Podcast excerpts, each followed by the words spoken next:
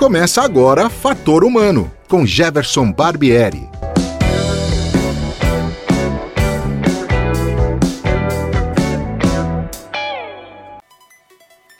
Olá! Hoje é dia 16 de outubro de 2020 e o Fator Humano está no ar. A minha entrevistada de hoje é psicóloga e trabalha com obesidade. No programa, ela aborda os fatores que levam pessoas a se tornarem obesas, bem como os tratamentos atuais. Seja bem-vinda, Natália Siqueira.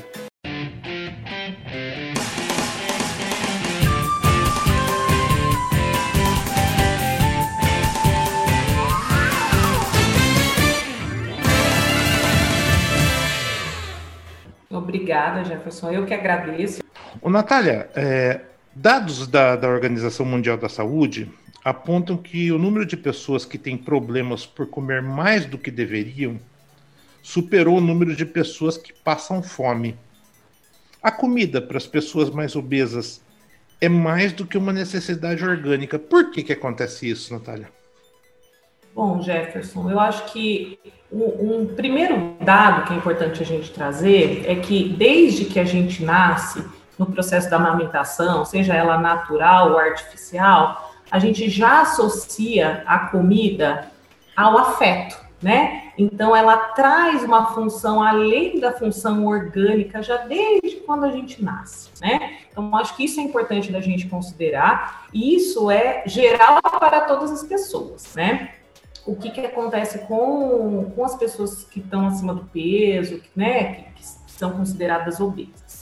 Ao longo do processo, né, ao longo do, da, da sua história de vida, elas vão fazendo novas associações, novos condicionamentos dessa comida, né? Então, assim, a gente tem, claro, cada caso é um caso, mas se a gente for pensar no geral, a gente tem é, pessoas que vivem em famílias que comem em excesso, que, né, que trazem a comida como algo social.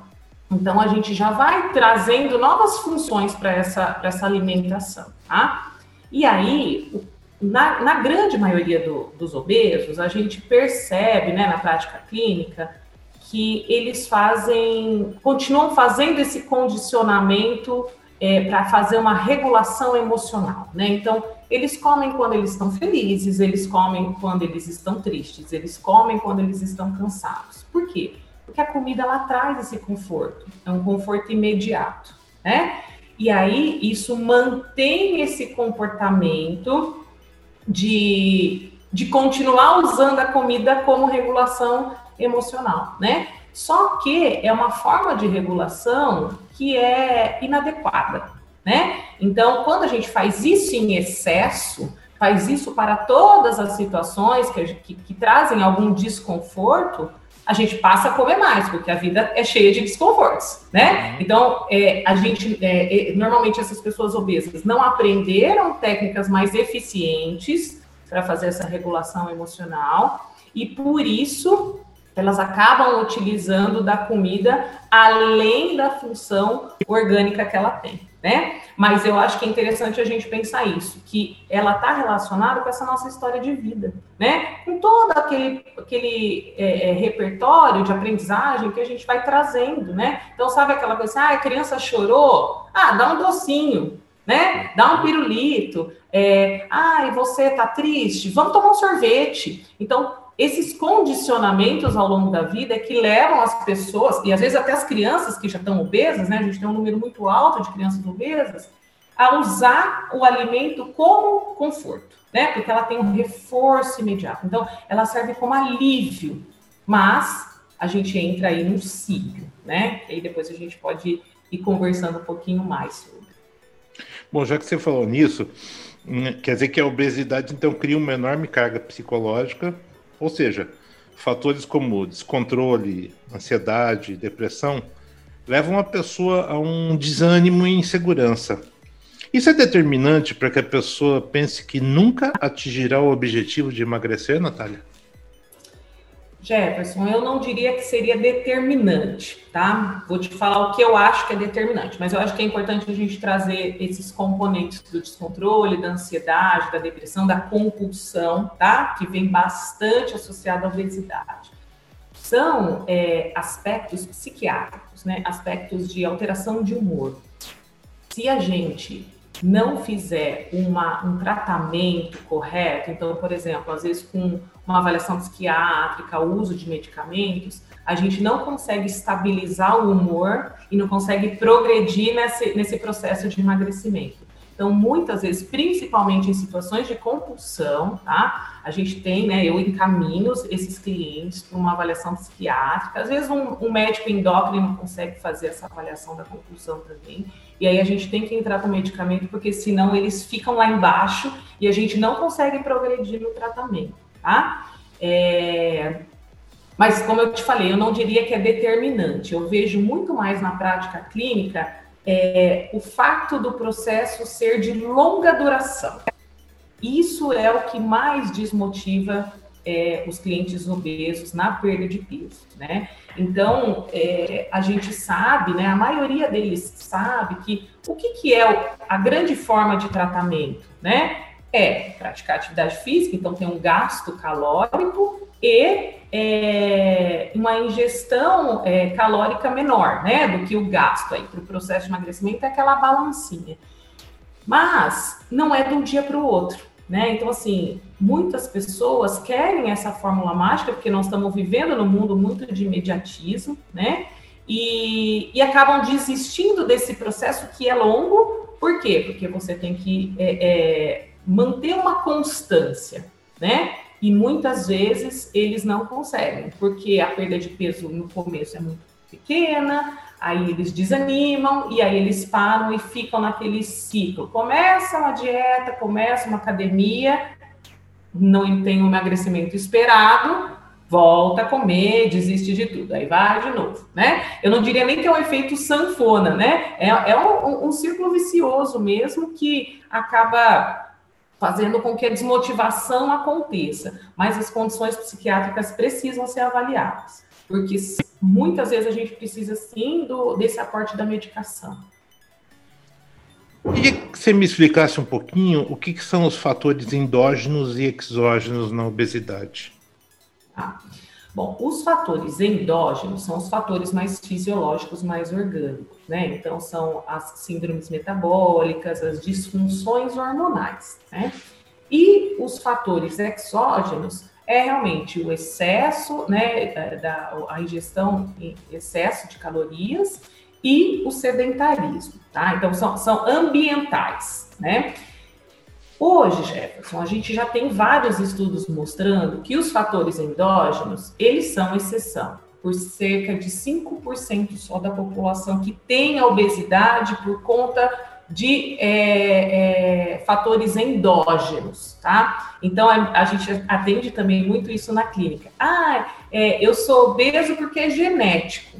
5% só dos casos são. Quando você vai fazer a avaliação, você percebe que pode até ser que tenha uma questão é, genética ou endógena envolvida, mas a grande maioria deles vem junto com os fatores exógenos. Então, a maioria dos clientes que eu atendo são sedentários, já fizeram uma atividade física ou outra, mas no momento sempre estão sem fazer nada, né? E aí, quando a gente vai mais a fundo fazer a avaliação sobre a questão da alimentação, é perceptível que tem ou excesso é, de alimentos né, calóricos, ou excesso mesmo de, de calorias, né? Então, assim, come o arroz feijão, mas come uma grande quantidade, né? Então, assim, esse conjunto exógeno, esse conjunto de fatores ambientais, né, que estão relacionados aos hábitos, aos comportamentos inadequados, eles acontecem mesmo nas situações que tem é, fatores endógenos, tá? E aí, né, muitas pessoas procuram, ah, eu tenho uma tiroide desregulada. Uma tiroide desregulada, né, uma, o hormônio da tiroide, não tem essa capacidade de gerar uma obesidade mórbida, por exemplo. Ah, então tem sim, né, um, o hipotiroidismo, por exemplo, tem uma tendência maior a engordar, mas não é a disfunção em si que causa aí o, a obesidade, né? É o conjunto de fatores. Legal. Na sua opinião, Natália, do ponto de vista psicológico, a obesidade é uma expressão física de um desajustamento emocional? Olha, Jefferson, acho que como eu pontuei acima, existem sim as situações que são mais orgânicas, né, mais endógenas. Então, vamos dizer que talvez nesses 5% aí a gente pode ter algumas, é, é, alguns casos, né, de que não tem o desajustamento emocional, tá? Existe, como eu te falei lá na primeira questão, é, existem padrões familiares alimentares que levam à obesidade, mas que não necessariamente têm o desajustamento emocional. Então, por exemplo, eu brinco e uso muito, né? É, pessoas em Minas Gerais, eles comem muitos alimentos gordurosos, eles comem, é, né? É, é cultural. Não significa que tem desajustamento emocional. É realmente comer em excesso, né? É, comer, aliás, comer em excesso não, comer numa é, comer alimentos muito calóricos tá? Agora, o que, que a gente vê na prática clínica? Sempre tem, né? Pelo menos os que procuram ajuda, principalmente da psicologia, né? Tem sim, como eu falei lá naquela primeira questão, o desajustamento com relação à regulação emocional, né? Então, como, como a obesidade ela é, ela é multifatorial, eu acho que essa avaliação, né, do, do, ponto de vista da psicologia, ela precisa acontecer, porque muitas vezes ela passa despercebida, né? Então ele vai avaliar lá, ah, o cara come em excesso, ah, o cara não faz atividade física. Ah, vamos então iniciar um protocolo aqui com atividade física e com dieta, né? Mas muitas vezes o que que acontece? O comer emocional, né? Que como eu falei é para regular essas emoções. E aí, ao longo da nossa vida, é, muitas vezes a gente aprende a não externalizar as emoções negativas. Por quê? Porque elas geram desconforto, né? Então é ruim ficar triste, é ruim terminar um namoro, né? É ruim perder um emprego. E aí o que, que a gente faz com essas questões, né? Quem não tem as técnicas é, é, de regulação emocional ou as, é, é, a gente chama de estratégias de enfrentamento dessas situações, é, acaba então usando dessas estratégias mais negativas, no caso do, da alimentação, de usar a comida como conforto, né? Então, é, eu não posso ficar triste. O que, que eu faço? Eu vou lá e como, tá? É, é, a gente brinca, comer as emoções, né? Uhum. Então, assim, eu, eu tive uma cliente, Jefferson, que ela começava a entrar em crise, o marido corria para comprar o um pote de sorvete.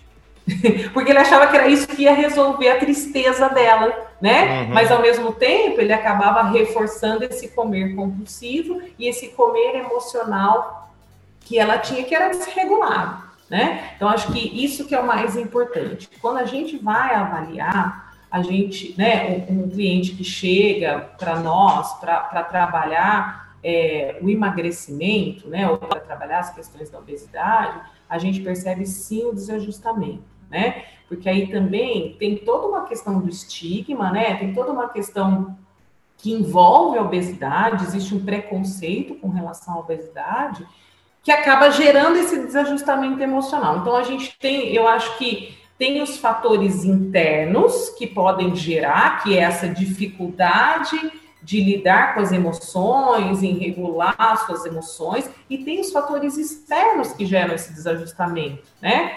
Que são relacionados ao preconceito e ao estigma, né? Então, assim, é, eu não diria que são 100% dos obesos que têm o desajustamento emocional, mas eu diria que grande parte deles é, tem e precisa ser tratado né? Independente do tipo de, de tratamento, é, a, as questões emocionais elas, elas se mantêm se elas não são é, trabalhadas, né? Então você pode até ter um emagrecimento com dieta, exercício físico, mas se as questões emocionais, as questões de regulação emocional não forem trabalhadas, dali na frente ele vai engordar de novo. né? Se ele continuar usando a comida como válvula de escape.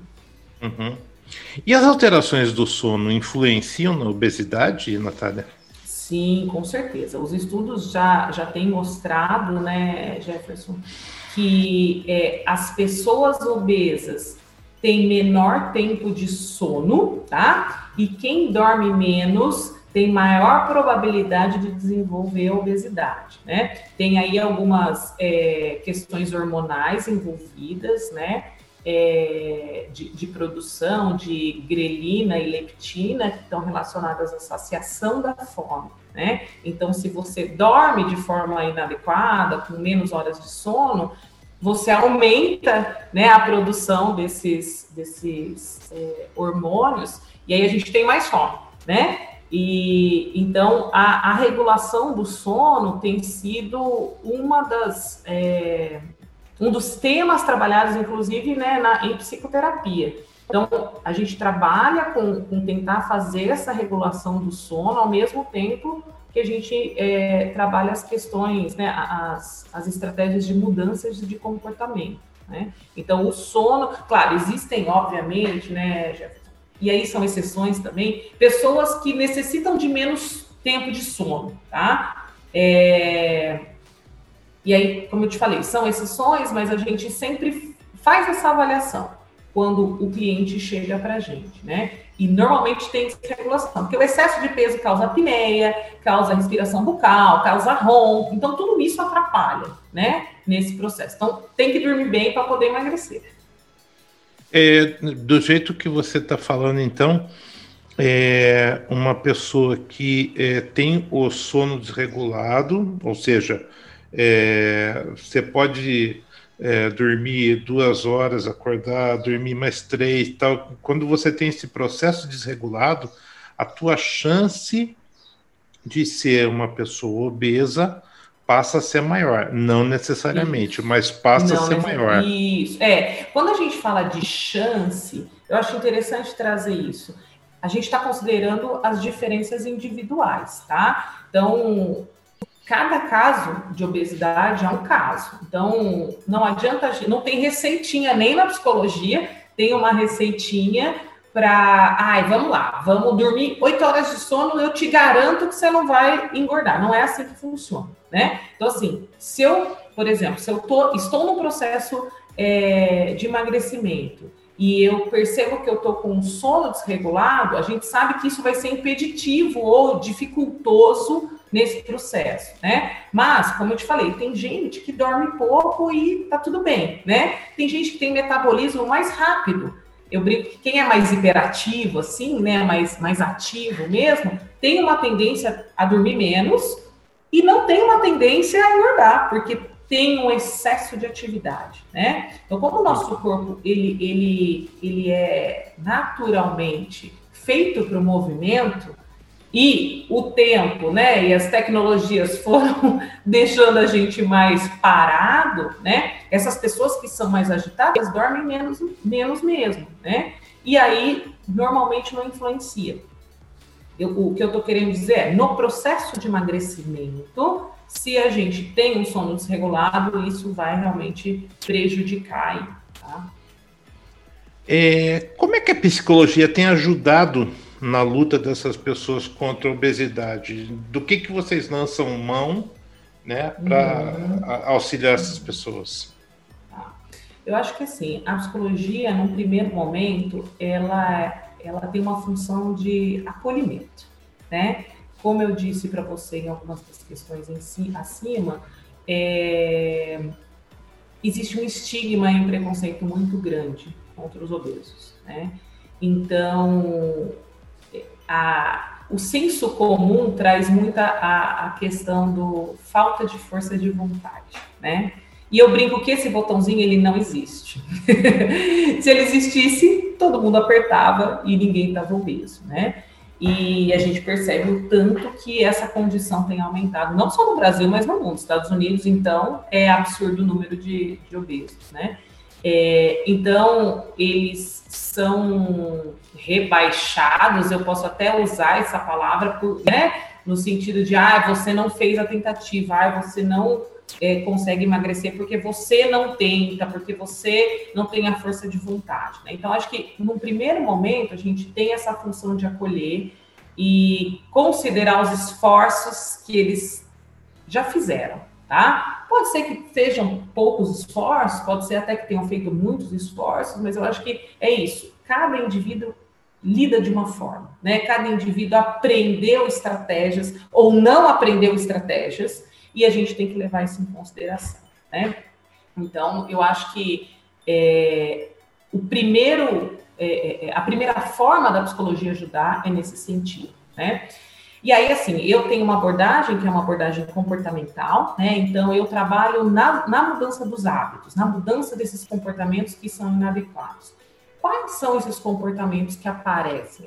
Então, o comer em excesso, o comer muito industrializado, o comer alimentos altamente calóricos, né? Então, assim, é, com grande frequência, tá, Jefferson? Porque eu acho que é importante a gente falar sobre isso também. Nossa, mas o obeso nunca mais vai poder comer um lanche? Ele vai poder comer. Nesse processo é uma reeducação alimentar, claro, a gente vai sempre trabalhar com, com nutricionista, é, com educa né, um profissional de educação física, com médico também, muitas vezes, né?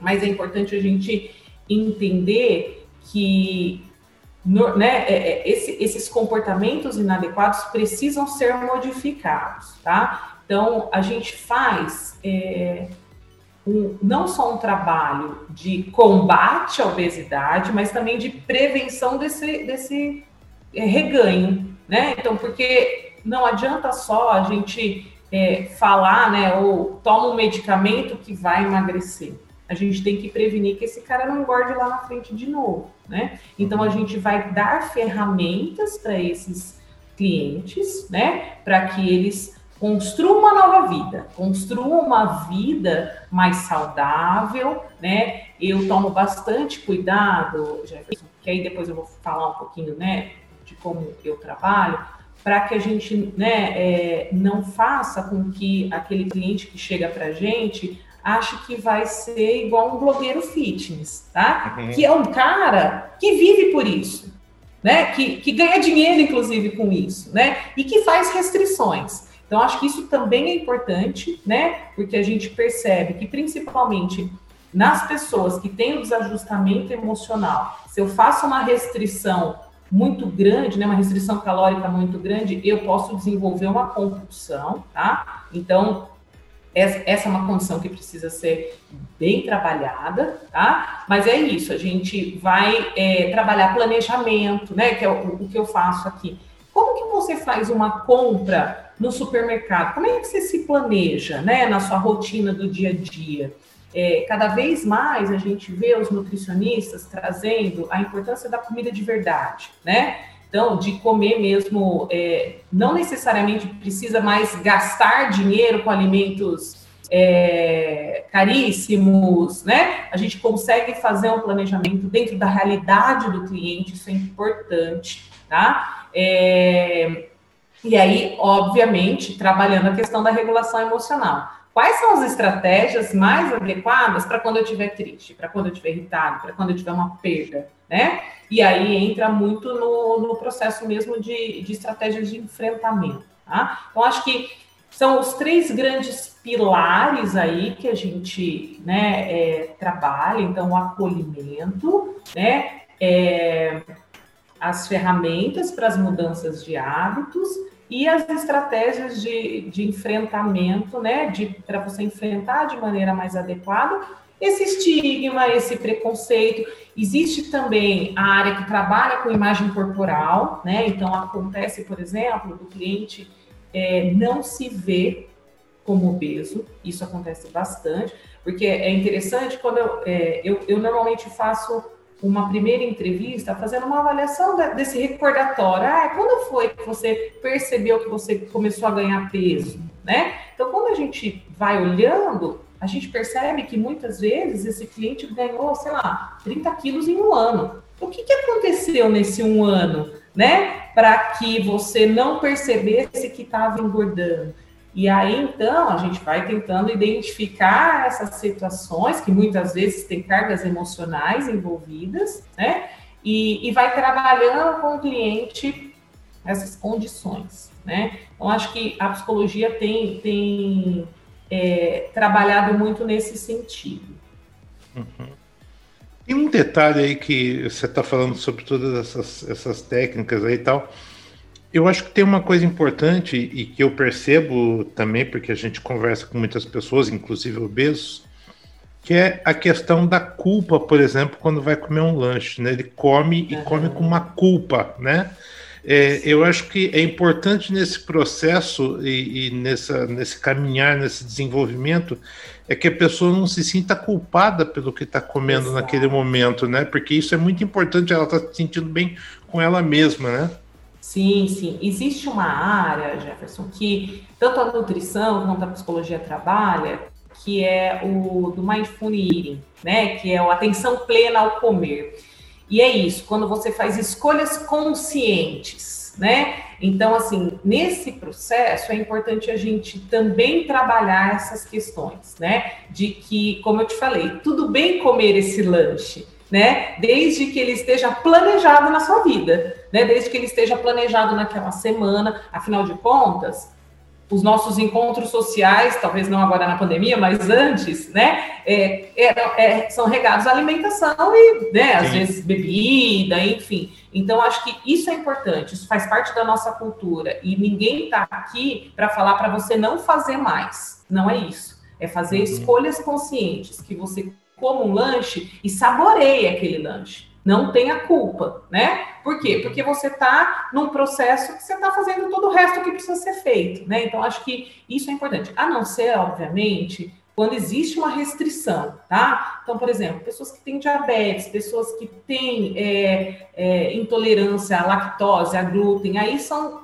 são restrições que o médico, né, a medicina já coloca, o nosso corpo é, não pode ter, aí é um outro processo tá? Uhum, uhum. Que é um pouquinho mais complicado, tá? Porque eu falo que é, uma coisa é quando você não precisaria, outra coisa é quando você não pode realmente, tá? É, então, vou te dar um exemplo, mas num processo de cirurgia bariátrica, a gente tem um primeiro mês altamente restritivo, né? Porque se você fizer uma ingestão de algum alimento é, naquele momento que não pode, você pode é, chegar a óbito, né? Então, essa é uma situação que tem acontecido com bastante frequência, né? Então, a cirurgia bariátrica, ela tem aparecido aí é, como uma das formas de tratamento. E aí a gente tem, sim, nesse primeiro mês, normalmente, um, uma restrição maior, tá? Então, aí a gente tem que realmente dar uma freadinha.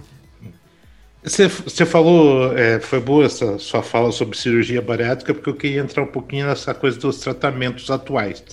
Uhum. E, a, gente também sabe que existe um certo preconceito sobre cirurgia bariátrica, né? Eu queria até que uhum. você falasse para quem é recomendado isso e sobre é, os tratamentos atuais que a gente tem, você que está aí no, no mercado, está trabalhando diretamente com isso. Uhum. Bom, hoje a gente tem é, desde a mudança de hábito, né, da reeducação alimentar, é, que não tem, é, aliás, que estão relacionados às estratégias comportamentais, né? É, a gente tem o uso de medicamento, que normalmente é o endócrino, né? O médico endocrinologista que, que faz a prescrição, e a gente tem a cirurgia bariátrica é, como uma das formas aí de, de tratamento da obesidade, né? A gente é, tem visto, sim, um aumento bastante grande desse procedimento e que mudou muito ao longo aí de uns 10, 15 anos, tá? Então, assim, por que que vem esse preconceito? Porque é, é uma forma, não vou falar que é uma forma rápida, mas assim, existe sim uma perda mais rápida de peso no primeiro mês, tá? devido à redução do estômago. Tá? Existem várias técnicas, não, como não é a minha área de expertise, não vou nem entrar é, é, mais a fundo, é, que acho que o ideal seria realmente um cirurgião para falar, mas eu acho que é importante a gente entender que é, realmente houve uma modificação. Então, antigamente, as cirurgias eram feitas é, existia mais risco, então eram feitas de maneira aberta, né? Abria a barriga. Hoje não. Hoje faz é, no mesmo processo da endoscopia, né, por vídeo. Então, elas têm um menor risco, né, elas, elas foram se atualizando. Então, assim, o cliente, ele, ele interna, sei lá, num sábado e sai numa segunda-feira, né, andando é, e tendo vida normal, né. Então, acho que algumas coisas mudaram e esse preconceito vem disso, né. E aí, o que que acontece? Como como eu comentei, como existe um primeiro mês altamente restritivo, se ele não tem um bom preparo, né? Então, para fazer a cirurgia bariátrica, a gente precisa de vários laudos, isso é importante. Então, o psicólogo é uma das pessoas que dá o laudo para cirurgia é, bariátrica. E, infelizmente, Jefferson, a gente tem profissionais que não fazem uma avaliação psicológica adequada, tá? Então, emitem o laudo, nunca mais vem esse cliente e depois da cirurgia bariátrica, esse cliente fica sem acompanhamento, né? Então, eu estou atendendo um caso é, que fez cirurgia bariátrica há 13 anos, fez só as avaliações e fez a cirurgia, na semana seguinte comeu um McDonald's e desmaiou, né? Por sorte, não morreu. Então, assim, hoje esse cliente percebe o quanto ele foi inadequado, o quanto ele não trabalhou as questões é, é, psicológicas que envolviam o, a cirurgia bariátrica, né? Então, eu acho que é, é, e aí é isso. Já existe, existiram alguns casos em que as pessoas fizeram isso e realmente foram a óbito. Então, o preconceito vem de um risco muito grande de uma cirurgia, que hoje já não existe mais, né? Existe um risco por ser uma cirurgia, obviamente, e existe esse, essa ilusão de que se vai perder é, peso facilmente, né? Então, assim, o processo de cirurgia bariátrica também é sofrido, também é doloroso. Você tem que é, ver a sua família se alimentando normalmente, você tem que tomar lá o seu caldinho, né? 50 ml de caldinho que você tem que fazer, que é um, um caldinho que se enjoa, né? Então, acho que é, é uma técnica efetiva, né? É, eu, eu faço parte né, de uma equipe de cirurgia bariátrica, então eu atendo muito esses clientes. Eu já oriento que o acompanhamento é importante, né? Muitas vezes eles vêm só para avaliação, e aí eu conscientizo da importância do acompanhamento, a grande maioria fica, né? Eu tenho clientes comigo é, já no processo de reparadoras, né? E já estão comigo há dois anos, né? Após a cirurgia bariátrica, e estão aí fazendo o processo de reparadoras, que também é uma outra questão psicológica envolvida, que é o excesso de pele e tudo mais, né? E então, assim, eu acho que ela vem como uma forma de tratamento positiva, mas não elimina a reeducação alimentar e a prática de atividade física. Então, acho que o mais importante da gente entender é que todas essas estratégias, né, todos esses tratamentos pra, para obesidade, elas vão permear sempre a reeducação alimentar e a prática de, de atividade física. Né? Então, acho que isso é o mais importante da gente é, considerar, né? Bom, Natália, é, é, o papo está muito bom, mas a gente está chegando no final do programa. Infelizmente, você está dando uma aula para gente. Eu estou gostando muito. Hum, a gente não se conhecia e realmente está, sim, para mim foi uma surpresa muito grata, né, pela, pela, pela competência. Eu queria que você dissesse um pouquinho mais sobre você agora. O que, que você está fazendo, onde que você está trabalhando.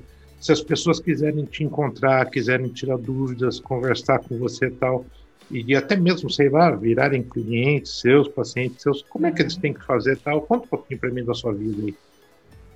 Bom, é, hoje eu atendo no, na clínica, né? Eu tenho uma clínica em Campinas e uma em Paulínia. Em Paulínia, é, eu atendo dentro de um estúdio de treinamento personalizado, né? Que chama Dr. Fit. Aqui a gente trabalha de forma multidisciplinar, né? Então, o, os nossos atendimentos, é, aqui os atendimentos são individuais, mas a gente costuma fazer trabalhos em conjunto, né? Então, a gente faz eventos, a gente faz palestras, é, nós temos aqui uma parceira que é fisioterapeuta, né? Aliás, duas fisioterapeutas, a gente tem a fisio do Pilates e a fisio fisioterapeuta mesmo. A gente tem uma nutricionista também, né? Nós estamos, inclusive, programando aí é, como o retorno tem sido gradual, né, do presencial, a gente está programando, estamos com o projeto de fazer é, uma rodada de palestras aí com todo mundo, né, é, para falar sobre mudança de hábito, para falar sobre qualidade de vida, sobre saúde. Então, o, o, nosso atendimento aqui, né, na, na parte da, da educação física, né, do, do, do estúdio, ele é um atendimento personalizado, então a gente atende é, três alunos por professor e isso facilita muito o conhecimento do nosso cliente, né? Então o que que acontece? Muitas vezes o cliente não chega para mim diretamente, mas ele chega pela academia, né? Então ele chega na academia, ele traz, a gente faz uma anamnese, a gente conversa, a gente faz mesmo quase que uma entrevista antes deles iniciarem o, o, a, o exercício físico, né? E aí, nesse processo, a gente é, é, avalia e, e, e, vê realmente que às vezes precisa de, uma, de um acompanhamento psicológico, né? Então a gente faz essa, essa troca aí desses clientes, né? Então eu, eu gosto muito de trabalhar, como eu falei, em equipe multidisciplinar, porque eu acho que o psicólogo sozinho talvez não tenha tanto sucesso quanto é, com acompanhamento né, do, da nutricionista e a prática de atividade física, né? Então, além disso, eu faço parte, né, como eu falei, da equipe de cirurgia bariátrica, que é da Petrobras, e aí esses clientes vêm direto do médico para mim. Né? Então, eles passam no cirurgião, fazem lá a, a primeira consulta e o médico já, já encaminha para que eu faça a avaliação desses clientes, né? É, mas não são só esses clientes de bariátrica que chegam. Agora tem chegado mesmo é, mais clientes particulares e tem chegado esses clientes que já fizeram a cirurgia bariátrica, tiveram reganho, né? E aí estão tentando novamente essa, essa modificação dos hábitos aí, né? Então é, é, é nesse nessa equipe, nesse processo que as pessoas acabam é, chegando até mim. Redes sociais, o que, que você tem se alguém quiser te encontrar pela rede social? Eu tenho um Instagram que chama Psicologia com Saúde, né? E lá eu coloco alguns conteúdos relacionados à cirurgia bariátrica, emagrecimento e algumas coisas de psicologia no geral, né? Ansiedade, é, a regulação emocional, que são os, os temas que eu tenho trabalhado atualmente. Ô, Natália, eu queria agradecer muito a sua disposição. A gente foi conversando aí ao longo de quase 10, 12 dias, né? Para a gente uhum. acertar essa nossa entrevista, né? E foi muito bom porque eu conheci uma outra profissional, alguém que vai certamente é, engrandecer muito o fator humano e poder levar essa mensagem para as pessoas muitas delas que precisam escutar isso, às vezes até para ter um encaminhamento. Então, eu queria te agradecer muito pela tua disponibilidade e te parabenizar pelo trabalho que você está fazendo. Obrigada, Jefferson. Eu que agradeço. Eu acho que é um tema que a gente precisa falar, né? É ainda muito permeado de preconceitos, né? Então, eu acho que ontem, inclusive, foi é, comemorado o Dia Mundial da Obesidade e o Dia hum. Nacional de Prevenção da Obesidade. Então, acho que é, é importante a gente falar sobre isso e, e, fazer com que essas pessoas achem os profissionais adequados, né? Porque o que eu vejo muito na prática clínica é isso, eles estão desanimados porque não, não conseguem fazer as mudanças. Mas muitas vezes é, o profissional não tem especialização, não tem um conhecimento mais atualizado nessa área, né? Então, acho que isso, isso é essencial fazer com que esses clientes se sintam acolhidos é, e procurem realmente ajudas efetivas, né? É, pessoas que se preocupam é, com eles que se preocupam com a saúde e fazer realmente eles melhorarem. Para eu falo, a gente trabalha muito com a questão assim. É, como que você quer envelhecer? Você quer envelhecer de forma saudável ou você quer envelhecer cheio de doença? Né? Então, essa uhum. prevenção começa agora, às vezes na criança, né? É, como eu falei, a gente tem também muitos clientes, é, crianças que são obesas. Então, assim, precisamos cuidar disso, porque daqui a pouco, se a gente não cuidar, tá todo mundo muito doente, né? Então, uhum. é, a pandemia, inclusive, veio mostrar essa realidade para a gente, né? um número altíssimo de óbitos de jovens obesos. Então, uhum. acho que é, é importante a gente começar a olhar, talvez, né, lutar pelas políticas públicas aí, para que a gente tenha uma mudança nesse cenário. Ok. Natália, mais uma vez, muito obrigado. É, eu vou me despedindo aqui dos meus ouvintes do Fator Humano, agradecendo. Hoje nós conversamos com a Natália Siqueira, psicóloga, né? E a gente falou sobre esse assunto tão importante que é a obesidade. E a gente volta na próxima semana, certamente, com mais uma pessoa interessante, um assunto importante, para a gente refletir aqui no Fator Humano e levar essa mensagem a você. Muito obrigado a todos e até a próxima. Fator Humano volta numa próxima oportunidade. Até lá!